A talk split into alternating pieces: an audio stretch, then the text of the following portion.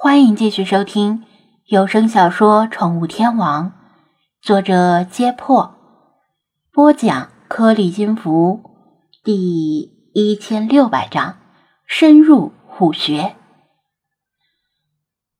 张子安放下望远镜，现在已经不需要望远镜就能看到村子里的火势。由于全是清一色的木质房屋和家具。只要一间房子着火，火焰很快就会吞噬整栋房屋。而这里的房屋大多数是那种长条形的排屋，一烧就连着烧几间。今天虽然没有强风，但只要是海边，或多或少都会有一些海风，而海风又助长了火势。往好里说。这些木屋连同里面的家具都不值几个钱，烧就烧了，大不了再搭就是。只怕万一引起了森林火灾就不好了。北海峡高处的那栋大宅子，门口位于宅子的另一面。从张子安所在的南海甲只能看到宅子的背影，因此他不清楚宅子里的警卫力量。也不知道宅子里目前有多少人。他等了一会儿，决定不再等下去了。对方似乎不在乎木屋被烧，没有救火的打算，而他倒是想趁着这个机会，去没着火的木屋里搜刮一些食物以及补给品。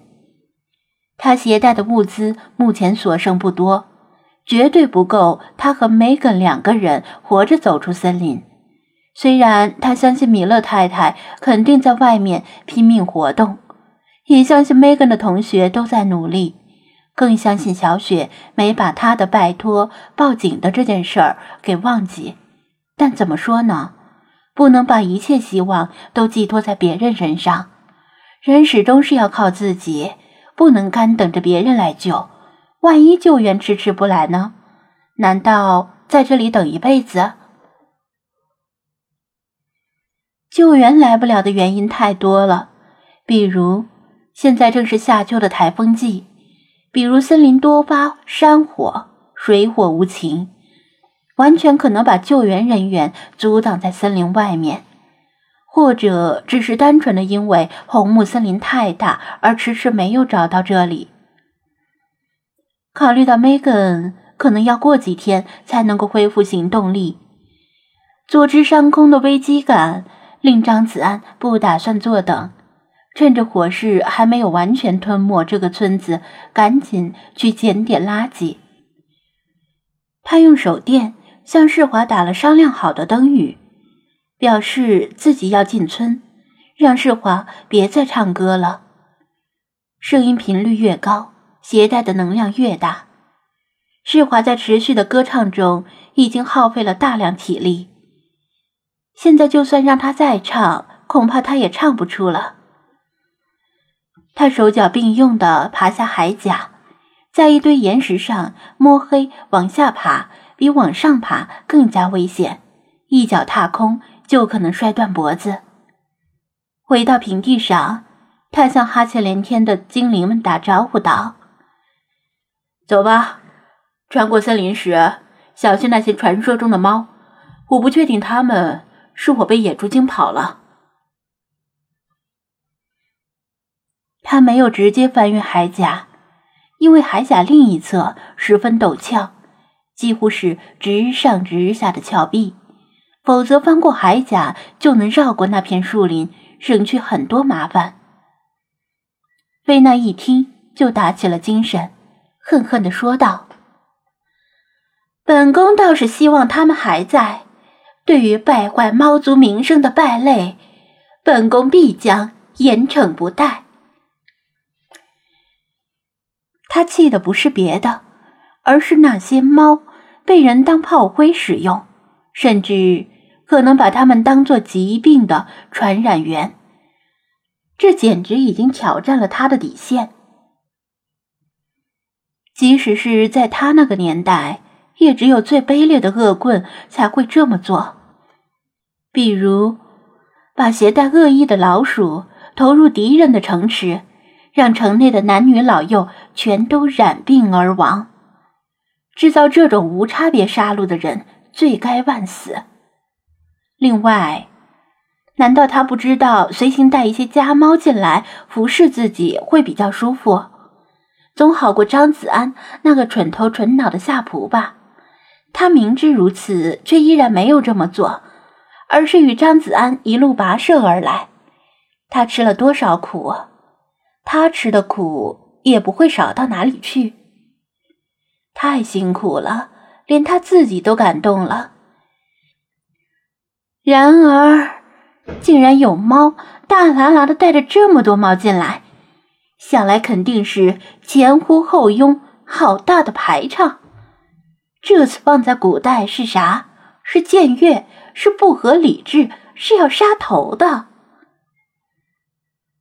菲娜早就憋着一股火，也久违的动了杀心。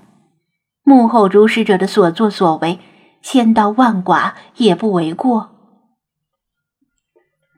冷静，冷静，不要太冲动。战略上蔑视敌人，战术上重视敌人。张子安劝道。菲娜高傲的冷哼一声，根本听不进去。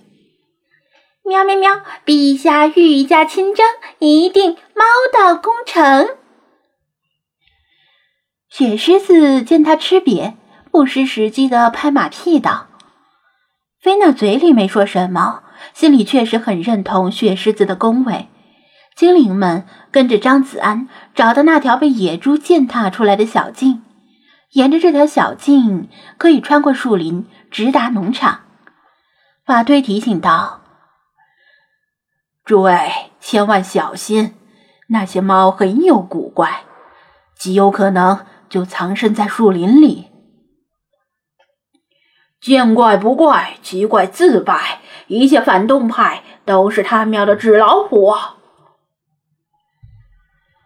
胡拉基米尔握紧了拳头。